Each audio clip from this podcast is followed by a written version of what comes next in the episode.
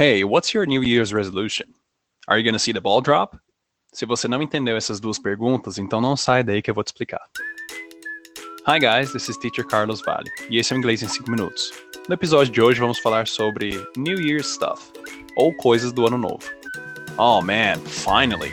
This year is finally ending! Ah cara, finalmente! Esse ano está finalmente acabando.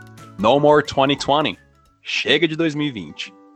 Yeah, To say that we are tired of 2020 is an understatement. É, dizer que estamos cansados de 2020 não chega nem perto. So first, what is this ball drop business?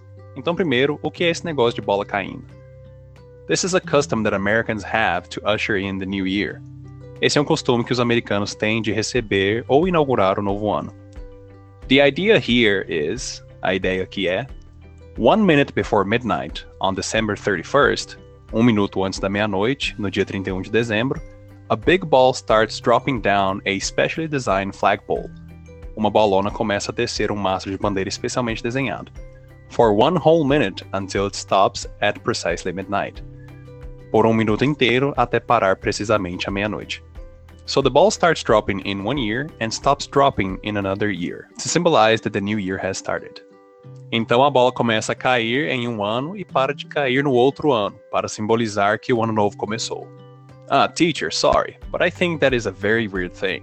Hum, professor, desculpa, mas eu acho que essa é uma coisa muito estranha. Well, I don't blame you. I kinda do too. Bom, eu não te culpo, eu meio que acho mesmo. But here is some interesting story for you. Mas aqui tá um pouco de história interessante para você. The event is located on the roof of One Times Square, and was first held on December 31st, 1907, to welcome 1908. O evento acontece no telhado do One Times Square e aconteceu primeiro em 31 de dezembro de 1907 para receber o ano de 1908. The ball drop has been held annually ever since, except in 1942 and 1943.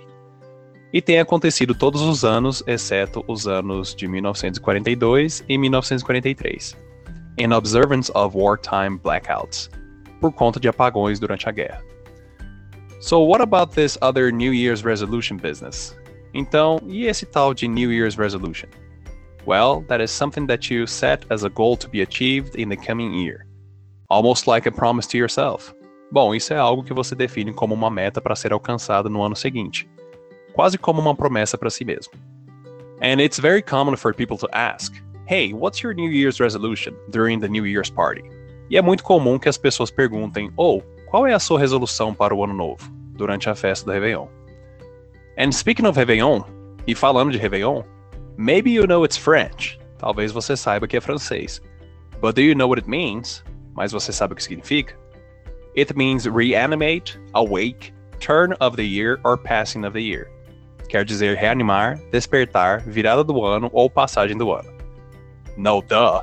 Those last two are a given. Durr, esses dois últimos são óbvios, né? Well, that's it for today, guys. So, what is your New Year's resolution? Então, qual é a sua resolução do ano novo? Are you gonna see the ball drop? Você vai ver a bola cair? Regardless of the answer, independente da resposta, I wish you a very happy new year and that all your dreams come true. Eu desejo a você um feliz ano novo e que todos os seus sonhos se concretizem. Don't forget to check out my website. Não se esqueça de dar uma olhada no meu site, teachercarlosvale.com. E siga o Teacher nas redes sociais, arroba teachercarlosvale. See you on the next episode and thank you. Te vejo no próximo episódio, obrigado. This podcast is brought to you by. Esse podcast é disponibilizado a você por Agência Diferente. Semelhanças aproximam, diferenças destacam. Seja diferente. Arroba Agência Diferente.